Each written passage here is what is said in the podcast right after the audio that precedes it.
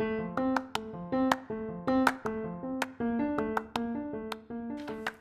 aí, galerinha, tudo bem com vocês? Hoje eu tô aqui para ler um poema que eu fiz juntamente com a minha mãe. Espero que vocês gostem. É sobre o esporte. O esporte pula, salta e gira, nada e rodopia. Corre pra lá, corre pra cá.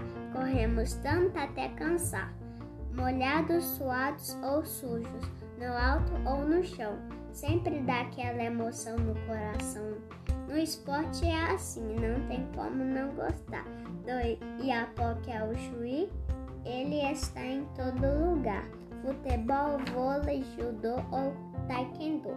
Não importa a modalidade, tem que ser feito com amor.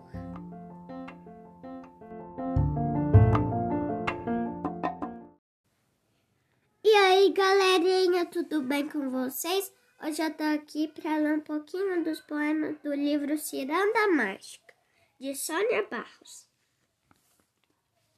Roda peão, na mesa no chão, na palma da mão, o peão rodopia, rodopia. Quando a brincadeira termina, ninguém desconfia, mas o peão ainda roda na palma de um coração. Bambolê, bambolê pra cá, bambolê pra lá. A menina não consegue parar de rebolar. Será que é ela quem segura o quanto quer, quer o seu brinquedo na dança dos quadris? Ou é ele quem lhe diz que está cansado e vai cair? Bolinha de gude. Atenção, concentração e pimba! O polegar dá um peteleco na bolinha que desliza pela terra à procura da biroca. Sua toca para nela se encaixar.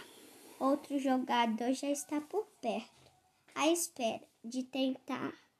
Tentar. Atenção, concentração e pimba!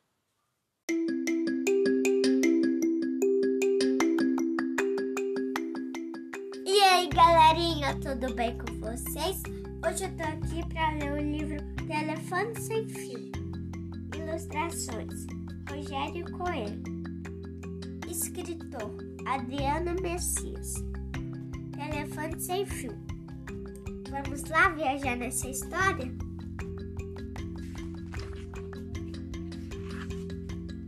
O elefante na fonte esticou a tromba. Alguém tem um amendoim?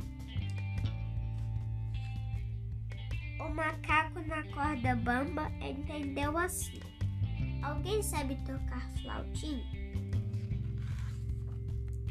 Eu fui perguntar à girafa, que a tudo pescoçava. E ela entendeu assim. Alguém conhece o pinguim?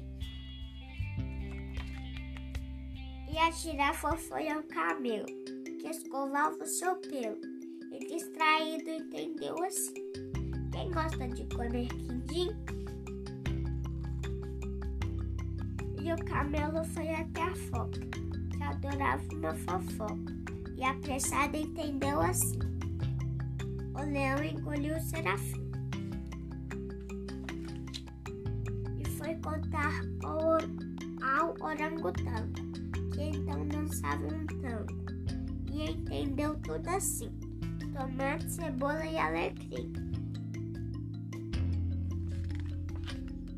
E foi logo dizer a onça, que fez cara de sons e entendeu tudo assim. Bicharada gripada atim. E foi procurar o sagui, que saltitava por ali. E na correria entendeu assim, que era um brinquedo para mim.